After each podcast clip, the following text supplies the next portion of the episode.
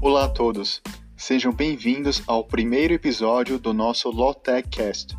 Eu sou Rafael Meira e conversarei hoje com a professora Cristina Godoy Bernardo de Oliveira, da Faculdade de Direito da Universidade de São Paulo, campus Ribeirão Preto, que falará sobre o futuro da ciência e da tecnologia e as perspectivas vindouras referentes à democracia. O painel sobre o futuro da ciência e da tecnologia do Serviço de Pesquisa do Parlamento Europeu desenvolveu um estudo sobre a ética da inteligência artificial, questões e iniciativas, sendo publicado em março de 2020. Você poderia falar um pouco deste relatório e explicar um pouco também sobre os desafios enfrentados pela democracia com o desenvolvimento da inteligência artificial? Olá, Rafael. Eu fico muito contente em poder participar deste primeiro episódio do LawTechCast, iniciando com um assunto referente ao futuro da democracia e da ciência como um todo. Sim, esse relatório é muito interessante e atual. Ele se chama A Ética da Inteligência Artificial, Questões e Iniciativas. Este estudo é o primeiro documento estratégico de natureza internacional que se refere à inteligência artificial e às questões éticas. Claro, é importante a gente ressaltar que o Canadá lançou a primeira estratégia nacional sobre inteligência artificial em março de 2017, sendo seguido do Japão, Dinamarca, Finlândia, França, Alemanha, Suécia e Reino Unido. Contudo, trata-se trata de estratégias nacionais. Atualmente, nós temos outras iniciativas internacionais que também visam a estabelecer princípios éticos sobre inteligência artificial, como, por exemplo, o G7 Common Vision for the Future of Artificial Intelligence, o Nordic Baltic Region Declaration on Artificial Intelligence os princípios sobre inteligência artificial da OCDE, o Conselho Global da, de Inteligência Artificial do Fórum Econômico Mundial e o Centro de Inteligência Artificial e Robótica da ONU, por exemplo. Neste estudo sobre o futuro da ciência e da tecnologia, o tema central são questões éticas no campo de, da inteligência artificial, da aplicação dela. E ao falarmos de democracia, este relatório insere no tema referente ao impacto na sociedade da inteligência artificial. Neste relatório, primeiramente, debate-se muito a questão da concentração de tecnologia em poucas megacorporações, que podem influenciar governos, como se está observando atualmente. Assim, a implementação da inteligência artificial pode impactar no futuro da democracia de algumas maneiras. Então, eu vou dar alguns exemplos para ilustrar o que a gente está debatendo. Fake news e mídias sociais. Ao longo de décadas, as famosas pesquisas de opinião guiavam os candidatos que disputavam as eleições permitindo que visualizassem o comportamento dos eleitores, a percepção diante de certas informações, reações em relação aos debates políticos e etc. Mas com o advento do que se chama de Big Data, os políticos passaram a acessar uma quantidade elevada de informação que permite direcionar determinadas mensagens a um grupo específico de eleitores. Esta possibilidade de processar uma elevada concentração de dados disponibilizados na internet em relação a esses dados dos eleitores é uma ótima oportunidade aos políticos para direcionarem o seu discurso ao público certo. Contudo, a gente verifica que o uso da tecnologia para a manipulação dos eleitores, ferindo, portanto, a democracia. Então, nesse sentido, é mencionado neste relatório o caso das eleições presidenciais dos Estados Unidos em 2016, em que houve uma disseminação de diversas notícias enviesadas e a propaganda no Twitter por meio de bots. Né? Bots seriam contas automatizadas. Outro caso mencionado é o caso do Brexit no Reino Unido.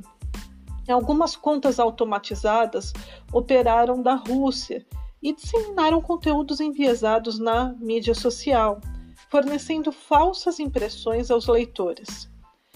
Outro ponto importante também é o conhecido Macron Leaks, que correspondeu ao envio de milhares de e-mails dois dias antes da eleição na França, atribuindo falsamente a prática por, por Macron de fraude, crimes eleitorais, corrupção ativa e etc. E o maior problema nessa situação foi que misturavam-se informações verdadeiras com falsas para gerar uma grande confusão. Em um relatório recente, verifica-se que mais de 28 países, incluindo democracias e estados autoritários, utilizam o que se chama de tropas cibernéticas para manipular a opinião pública nas redes sociais. Muitas destas tropas cibernéticas empregam diversas táticas, como o emprego de discursos de ódio e, ameaça, e as ameaças a outros usuários da internet, principalmente os que criticam o governo.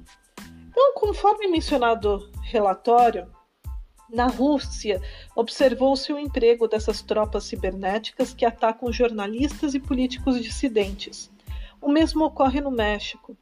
Estes bots foram empregados por diversos atores governamentais na Argentina, Irã, México, Filipinas, Rússia, Arábia Saudita, Coreia do Sul, Síria, Turquia e Venezuela. Nesse relatório não fala-se nada sobre o Brasil.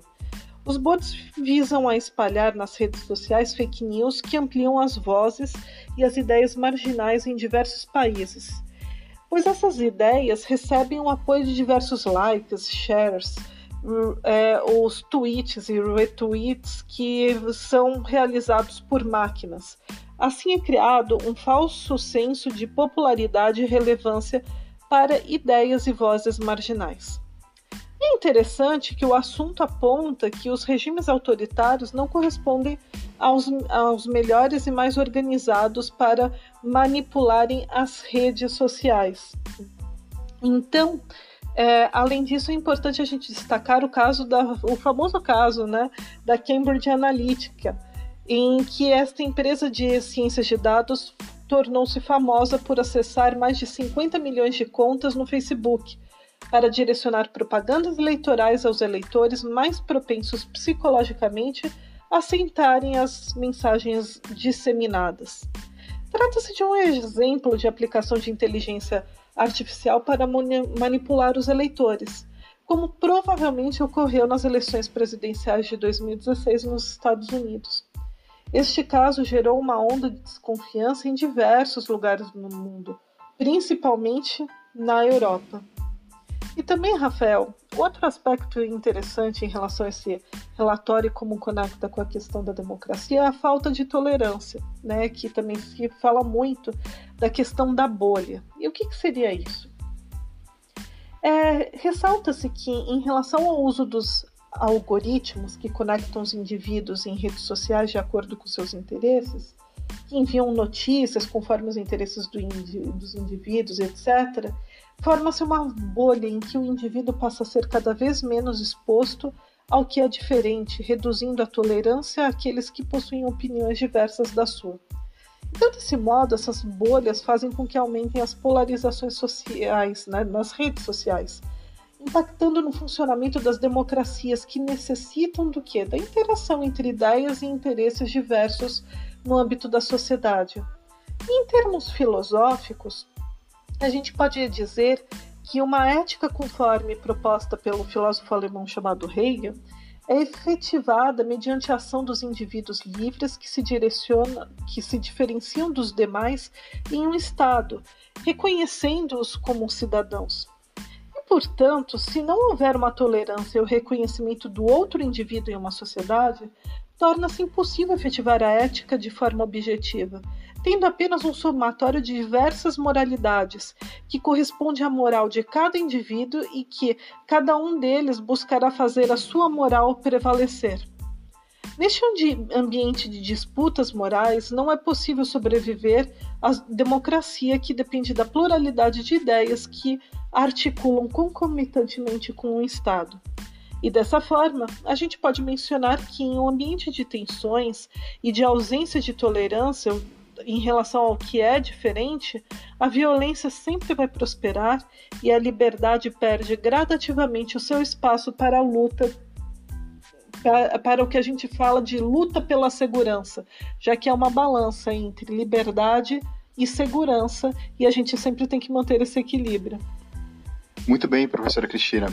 Muito obrigado pelos esclarecimentos. E diante deste cenário, você poderia nos dizer se a democracia conseguirá sobreviver a este avanço tecnológico? Bem, Rafael, essa pergunta é um tanto quanto difícil, mas é, fazendo análise, não só mencionando o que este relatório diz, mas mesmo ah, em relação ao que a gente está vendo atualmente, primeiro queria destacar que, conforme esse estudo do Serviço de Pesquisa do Parlamento Europeu, muitos doutrinadores consideram que a base da democracia, ou seja, a liberdade, já não é tão útil neste período de aplicação de inteligência artificial. Logo, não há mais uma real vantagem econômica em manter as democracias Logo, isso pode gerar o fim da democracia. Então, esse relatório está falando de uma possibilidade, né? não está falando que é isso que a gente está verificando, mas uma possibilidade do fim da democracia. E de acordo com os defensores dessa posição, por mais de 200 anos, as democracias despontaram porque a liberdade individual é benéfica para a economia, pois promove inovação e aumento de riqueza. Por outro lado, se a liberdade individual já não é tão importante para o empreendedorismo, surge a questão: por que mantê-la? Então vejamos o caso da China, em que o Estado está apoiando a aplicação de inteligência artificial, estimulando o aumento crescente de dados para a melhor aplicação da inteligência artificial. Assim, leis de proteção de dados não são benéficas para este projeto e, portanto, não existe proteção de dados na China. E na corrida por estes 15,7 trilhões de dólares que a inteligência artificial gerará na economia mundial nos próximos 15 anos, conforme um, um estudo da PricewaterhouseCoopers, os países querem ficar com a maior fatia deste valor. E de acordo com o ex-presidente da Google da China, Kai Fu Lee, trata-se de uma corrida do tudo ou nada. E na realidade, monopólios são mais eficientes nesta corrida, mais dados, mais poderes computacionais, mais eficiência, e com isso mais dados são obtidos, permanecendo em um eterno looping. E dessa forma, se for perguntado aos indivíduos: você prefere usufruir do dinheiro gerado pela inteligência artificial em troca de sua liberdade individual e da sua privacidade? Ou prefere preservar sua liberdade e ficar sem prosperidade gerada por novas aplicações de inteligência artificial. Qual é a tendência de se responder a esta pergunta? Essas são algumas reflexões que precisamos realizar. Na minha opinião, esta previsão de ocorrência de aplicação generalizada de inteligência artificial em diversos setores nos próximos 10 anos será modificada. Com essa pandemia, as pessoas ficam mais em casa, estão disponibilizando mais dados, isso é fato, logo a aplicação da inteligência artificial será acelerada. Dessa forma, a gente precisa pensar um, pensar um pouco quanto tempo nos resta, né? E o Brasil, inclusive, fez uma chamada pública no início do, deste ano, de 2020, para iniciar a elaboração dos princípios da inteligência artificial no país. E precisamos realmente acelerar este processo, pois precisamos de estratégias para enfrentamento desta realidade. E diante dessas reflexões, para responder diretamente à sua pergunta, eu digo que a democracia deve sobreviver se quisermos permanecer em um ambiente plural, multicultural e livre. A gente pode afirmar que a economia está encontrando um espaço vantajoso em países autoritários, sim. Contudo, a questão é: nós vivemos para a economia ou a economia possui uma natureza instrumental para as nossas vidas? Como é possível estimular a inovação, a criatividade e a ampliação de novas fronteiras da ciência sem viver em um espaço livre? Na minha visão, é impossível, pois se o espírito é asfixiado, espírito no sentido filosófico, ele se torna preso a ditames impostos por uma autoridade e torna-se incapaz de expandir e buscar novas oportunidades. Além disso, em um espaço intolerante e violento, após o decorrer de alguns anos, torna-se difícil manter a prosperidade econômica, uma vez que o medo não permite que se arrisque. E desse modo, pode-se dizer que, para a aplicação da inteligência artificial e para a coleta de dados, o ambiente autoritário é mais interessante em termos econômicos, Porém, esse modelo esgota-se e, novamente, a liberdade lutará por seu espaço. Enfim, nós sempre estamos entre o dilema entre mais liberdade ou mais segurança. Sendo que o importante é alcançar o equilíbrio para que possamos pensar em um futuro em que a ciência e a tecnologia prosperarão. Realmente, professora Cristina, a tolerância é fundamental para que mantenhamos a democracia. Concordo que não seja sustentável por muito tempo a redução da liberdade para o fortalecimento da economia. Este tema é muito interessante e renderia horas de debate, professora Cristina. A conversa de hoje foi ótima, muito obrigado. Agradeço a atenção de todos e fiquem atentos ao próximo podcast do Lotec Cast. Espero que tenham gostado e não deixem de conferir as novidades no nosso site https sites.usp.br teclaw. Bem, eu que agradeço, Rafael, por esta ótima conversa de hoje e pela atenção de todos os ouvintes. Eu gostaria de lembrar a todos que o LoTechCast é um projeto do nosso grupo de estudos de TechLaw desenvolvido no âmbito do Instituto de Estudos Avançados da Universidade de São Paulo, sendo que nosso principal objetivo é difundir o conhecimento sobre temas relacionados ao direito e à tecnologia. Muito obrigada e aguardo o nosso próximo encontro.